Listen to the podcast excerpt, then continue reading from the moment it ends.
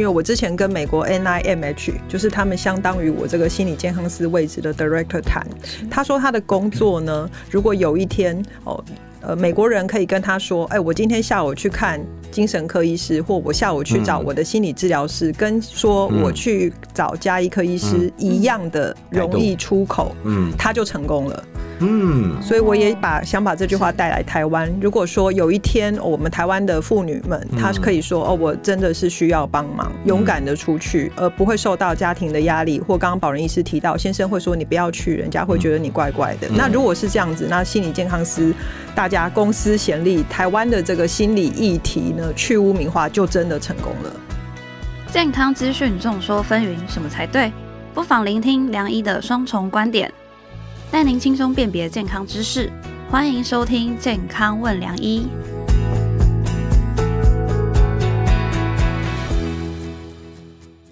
欢迎收听《健康问良医》，我是主持人良医健康网的编辑陈婉欣，在我身旁是客座主持医学权威的陈宝仁医师。哎，大家好，我是宝仁医师。哎，宝仁哥，我又要问你一个问题了。嗯对啊，你看你担任妇产科这么多年，是一定有遇过就是很开心跟很难过的事情嘛？要不要分享一下？对对对，前几天刚去那个台北市医师工会领了三十年资深医师的执照。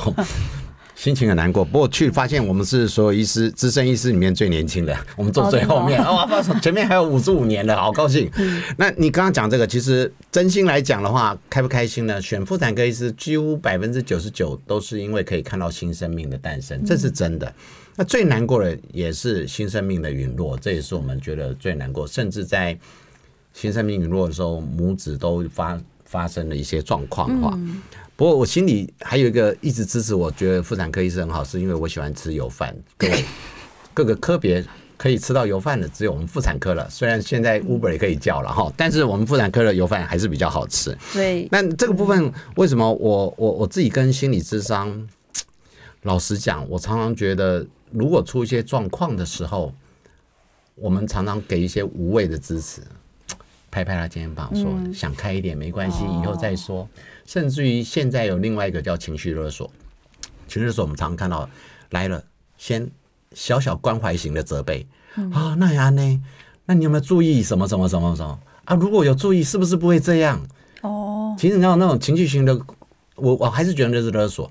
那因为没有一个父母亲希望他发生一些意外啊。如果这个情绪没办法有出口，最后就会觉得是不是医疗端出什么问题？所以他他我们医疗背了一些黑锅，就会是这样子。那所以我觉得心理智商一直是我觉得很重要的一环，因为人的情绪、身体健康好治疗，心理的健康需要出口。那出口也不是你自己讲一讲就可以，所以我们如何去让心理觉得更好，这个可能这几年会是很热门的话题啊。是啊，就刚刚宝儿哥讲到说迎接新生命嘛，那迎接新生命当然是很开心的事情，但其实像我自己是女生嘛，我们看就是很多朋友是从。备孕到小孩出生，然后不管是在职场或者家庭，或是面诶看待自己的看法，可能都是会造成我们的压力的来源嘛。啊，对啊。那我们这时候要该如何调试？那如果呃另外一半要面对的话，那他要怎么做能当一个好队友这样子？那我们今天就来好好的一起聊一聊。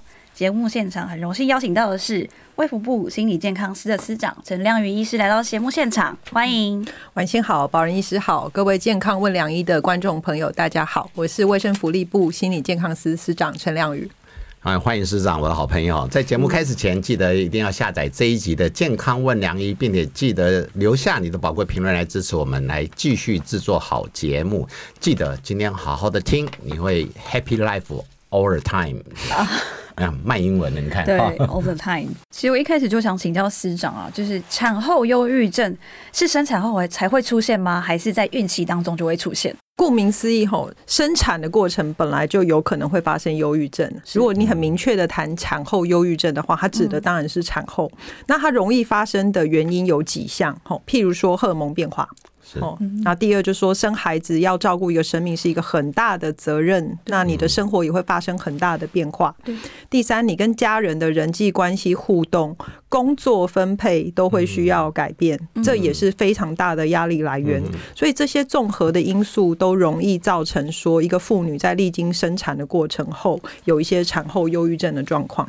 哦，其他比较次要的因素包含身形的变化啦，然后或者是睡不饱啊，等等等等，这些其实都会造成产后忧郁症比较容易发生。但是也要提到说，孕程的中间呢，事实上也蛮高比例会发生忧郁症的状况。这一点也是希望我们的观众朋友特别留意。对，我我想产后忧郁症，如果每个现在很多老公很照顾老婆，其实他也会去 Google 一下产后忧郁症。如果找一找，其实更严格来讲，我们现在大范围应该叫孕产期忧郁症了，因为孕期也会有，大家都以为生产后才有，其实很多人从怀孕就开始焦虑，嗯，那他会担心东担心西，而且而且这种氛围，我们自己在看产点就很清楚，孕产期焦虑症不是只有老婆有。很多老公也有，还有少数的婆婆也会有。哇，对啊，产后呢，如果大家去看，其实我们当然有分。你去看网络上说啊，书上写说什么两个礼拜会比较，呃，持续两个礼拜啊，那甚至到一个月。其实我跟各位报告，很多甚至拖到六个月、两年都是有的。是那是因为心理支持还可以，或者他刻意的延后，所以我们常常也看到一些社会不幸的案件哈，这个。呃，妈妈带着小朋友在怎么样的一个情况之下哈轻生了，那那这个都其实都会发生。他有时候是到两三岁去了，嗯，那这个很重要是大家要去注意到这个这个这个内容。不过我觉得更重要的是，今天刚好亮英师长来，如何旁边人要怎么做？我跟你讲，当事人他只是觉得难过，但旁边更难过，因为我们能帮该帮怎么帮，我们是不知道的。嗯，所以如果有比较有效的这个这个治疗或者怎么样来对于呃孕产期忧郁症，我不知道亮英师长这边的角色是这样。我跟大家分享一下哈，产后有所谓忧郁情绪的比例哦，根据我们的文献哦，是高达一半以上，是两个就有一个哦。刚原因有我说到非常多种，哈，毕竟我们的生活会发生。铺天盖地的变化，包含我自己的经历，这样。但是呢，真正要进展到忧郁症的，大概是五到七 percent。没错，这个是在你产后两个礼拜，荷尔蒙慢慢的恢复，生活也慢慢的适应，也慢慢知道怎么照顾孩子、照料孩子之后，还有持续的忧郁情绪、提不起兴致等等等等的，甚至最后有没有希望的感觉，哦，那等等等等，甚至到最严重，吃东西、睡眠都受到影响，连身体都受到影响。这其实就是我们讲的产后忧郁症。这个是我们非常高度建议一定要专业治疗。这就是刚刚。刚保人医师提到的，不是劝他想开一点，告诉他孩子大就会好一点，就过得去的，所以才会特别来这个节目跟各位观众朋友分享哈，有这些状况可能要寻求专业的支持。可是刚刚保人医师有问一个很重要的问题，说那如果是他是有忧郁情绪，但是他不至于到疾病的程度，身边的人该怎么支持他呢？我们有。几句话建议不要讲。这个笔记本刚拿下来抄了。对，赶快写起来。第一句话就是说，呃，看看你所拥有的，你在忧郁什么？就是我们还是要提醒各位观众朋友，因为人在一个忧郁的情绪当中，有的时候我们说的话是无心想要支持他，可是他可能会有一些内疚感，或所以说去提醒说你拥有很多，有的时候会让他觉得说我拥有很多，我还忧郁，是不是是我的问题？嗯，所以其实我我刚刚讲的是指说尽量不要。要告诉他说，你拥有很多哦，你台大哦，你长那么漂亮，你到底在忧郁什么？哦，这句话是不行讲的，是 对，我收回。对对，节目有时候也要告诉大家负面教材，所以我的哎，如果他真的有问题，不要这样子，这是另另外一种道德，一点点道德勒索、情绪勒索的概念。对啊，如果像保仁医师刚刚提到的，其实就是呃。你们这样子的对话是 OK 的，但是如果是指说已经陷入忧郁状态的，你一直告诉他说你有这么多东西，条件这么好，为什么要忧郁？这个他会压当事人压力会很大。哎你这种是我们常干的事哎。哦，对啊，所以我要上节目提醒大家。哦，好好好，以后以后，嗯嗯，好好。嗯，那第二句我们建议不要讲的，就是刚刚保仁医师有提到的，吼，负面教材 就是想开一点。哦哦，因为大部分他如果可以靠自己想得开，他大部分就不会陷入这个情况。况了，是。所以他一定会有一些环境上的因素跟他个人的因素，嗯。使得他会陷入这个情绪一段时间。嗯。那这个东西需要支持，嗯。哦，那或需要理解，那甚至需要专业的帮忙，对。有不同的层级。那所以如果只是跟他说你想开一点嘛，嗯。这样子的言语也很容易让他陷入一个自责，说是不是我自己不够好，哦才没有想开这样子。是对，嗯。您懂，嗯。哇哦！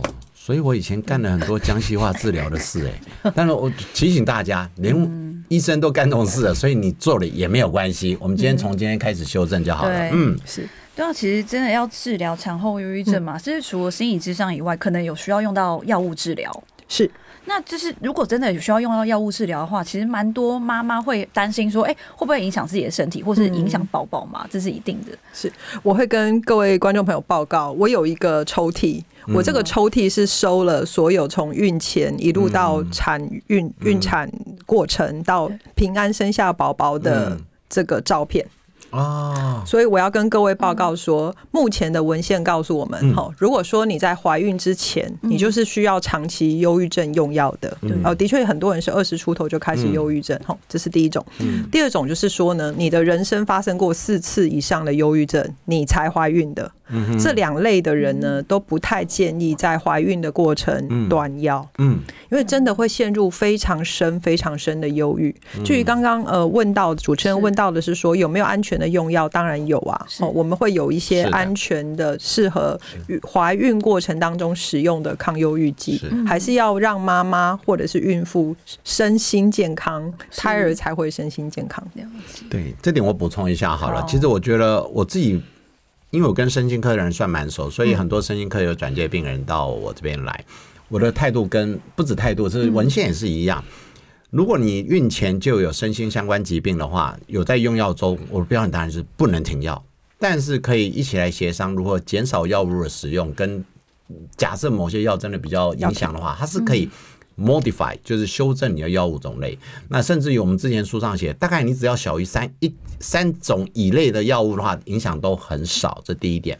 当然，很多妈妈现在大家都是 Google 大神啊，就说：“哎、陈医师，可是我我看过，以前有文献哦，哇，这个大家比我们厉害。以前有文献说，那个呃，怀孕的时候如果吃抗忧郁症的药，小朋友以后比较容易。”抗呃有忧郁症的倾向，其实那个是一些有趣的研究，后来有 error，就是说那时候发现，一九九零年代曾经有一段时间，他们那个 study 是这样，所以有一段时间的确不鼓励用。可是后来发现，你没吃也有小朋友也会，所以其实它跟你妈妈，也许跟遗传、跟你的身心状态、跟照顾小孩，那才是更重要的因素。所以妈妈控制好，其实才是最重要。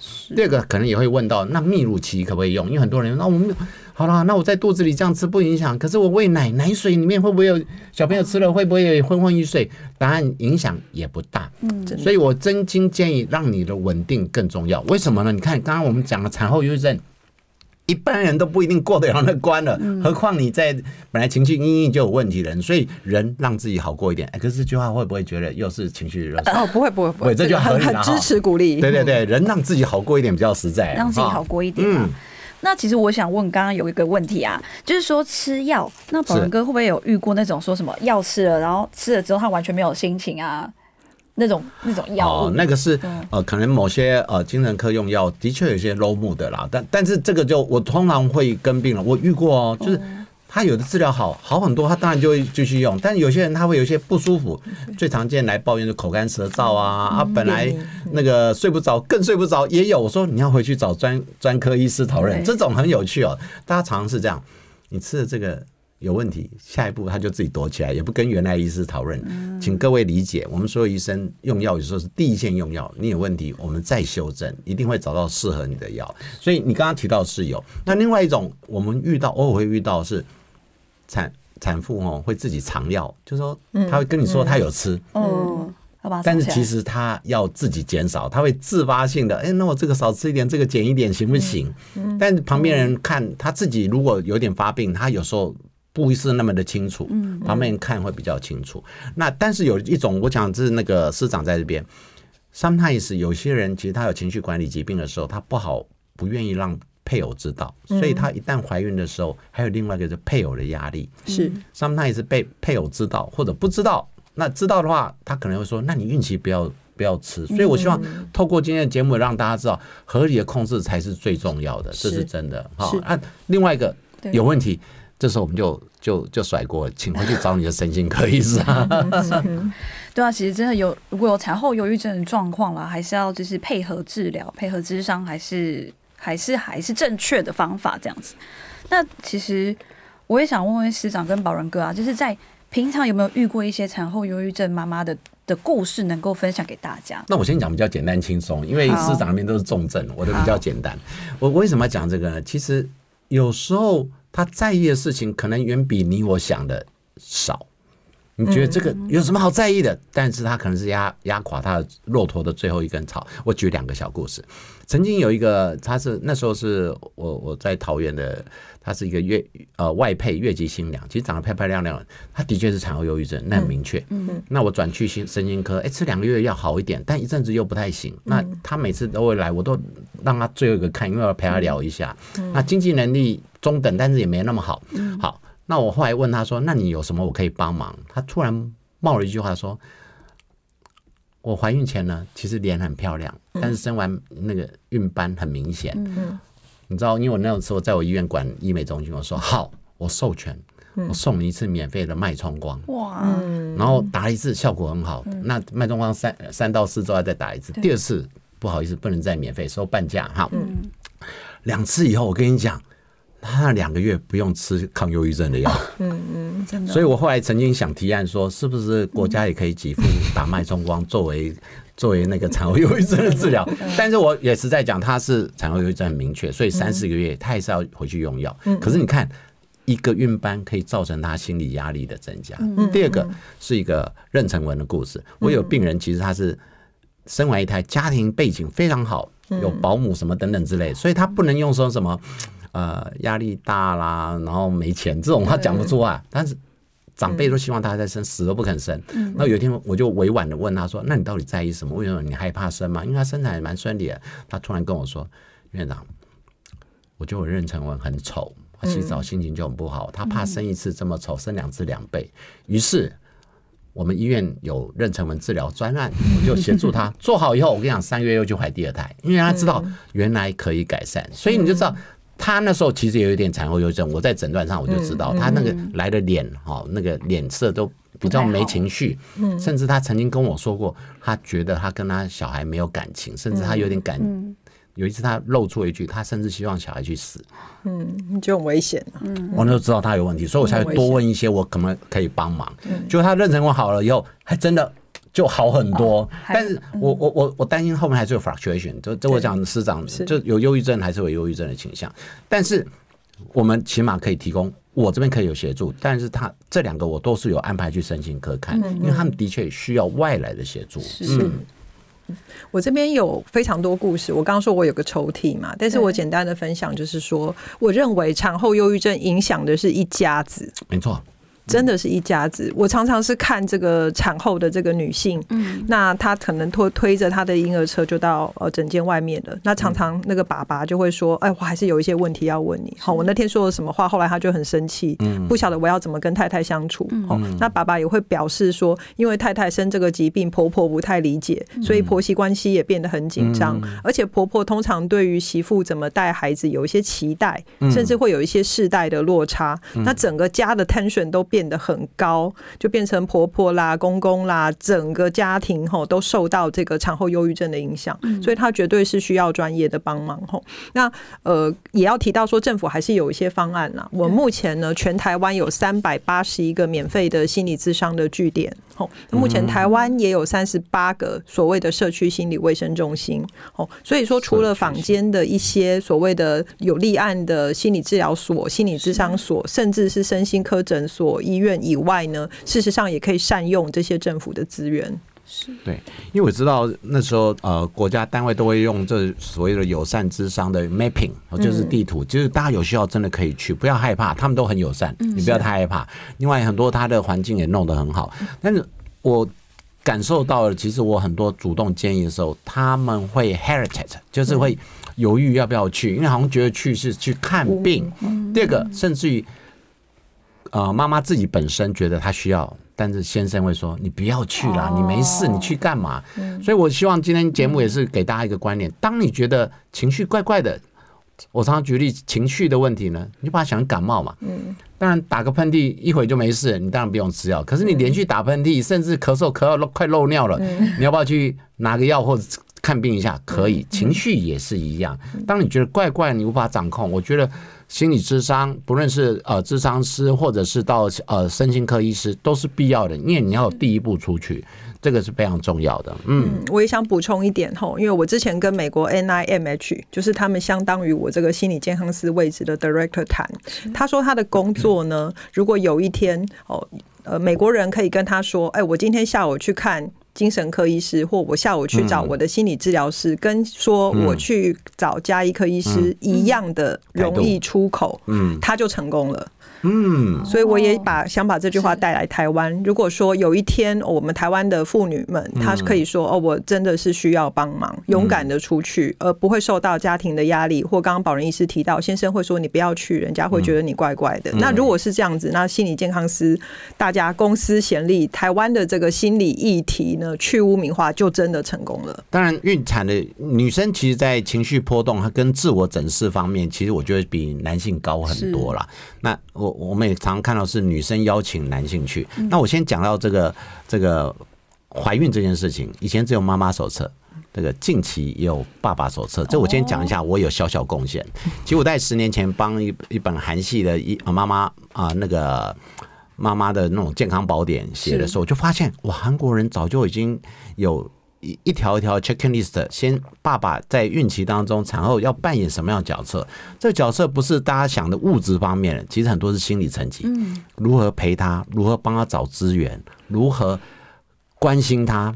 还有不可以嘲笑老婆的身材，因为第一个这点现在大家做的很好了，因为讲了你就知道你会你会死得很难看哦。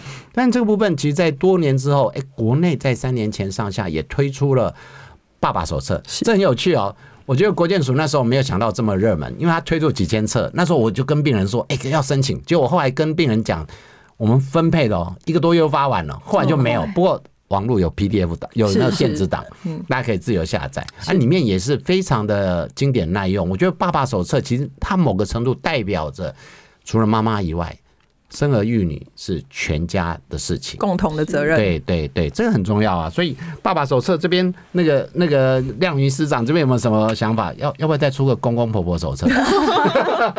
我回去跟国建署署长讨论看看。不要了，公公婆婆很累啊，出去。感觉是很实用啦。对，那就是刚刚讲到爸爸手册嘛，那有没有师长可以建议男性如果要心理支持的话，他们有什么管道可以？是。呃，我们卫生福利部心理健康司有推出男呃男性关怀专线，嗯，那蛮多人都问我说，为什么有男性关怀专线，没有女性关怀专线？哦，哎，好问题哎。是事实上，我们一般人呢可以打安心专线一九二五，哦，我们有个1925对一九二五依旧爱我，依旧爱我，对，是，所以一般人打这个安心专线，但是我们在男性关怀专线，就如同保人理事长讲的，男性的议题毕竟还是跟女性不太一样对，包含他主动求助的意愿比较低，那他合并酒瘾后的。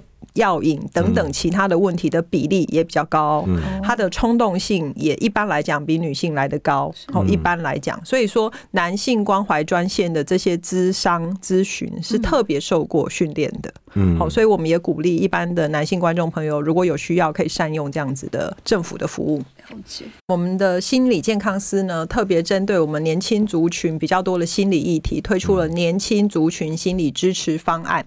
只要十五岁到三十岁，只要有需要，请你可以上卫生福利部的网站，我们有三百八十一家签约的心理智商所跟诊所，大家可以进行免费的三次心理智商。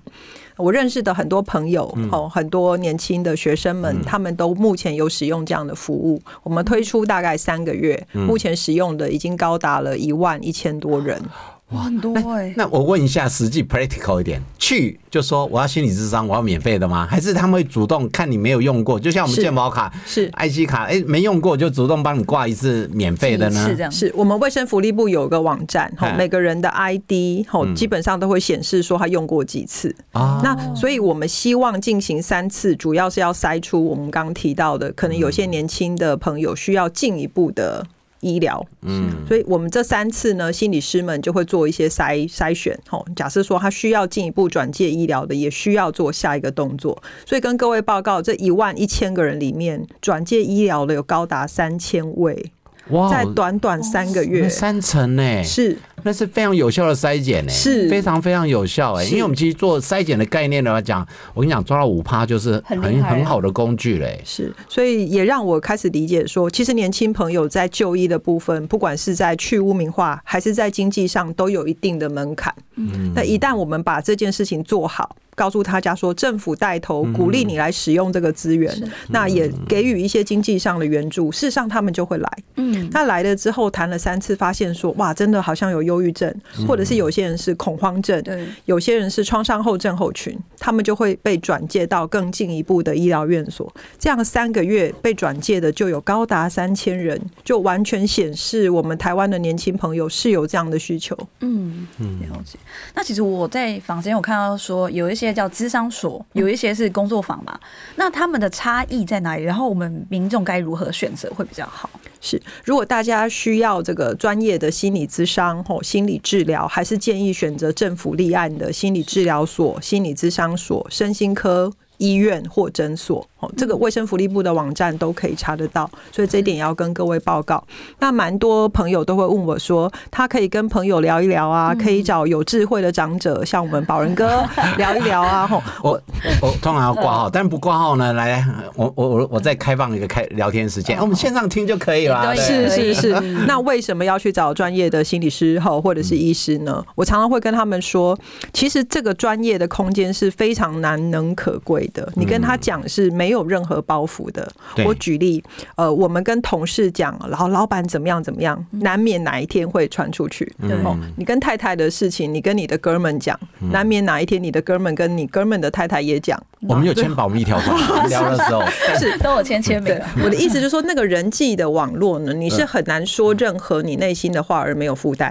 哦是所以心理治疗或心理智商是提供你一个法律保障你一个完全呃，你可以放心的讲你真实想法的空间，而且还可以收到一个不错的受过专业训练的建议。嗯，哦，所以这个是一个非常难得的事情，它绝对不是只有聊天。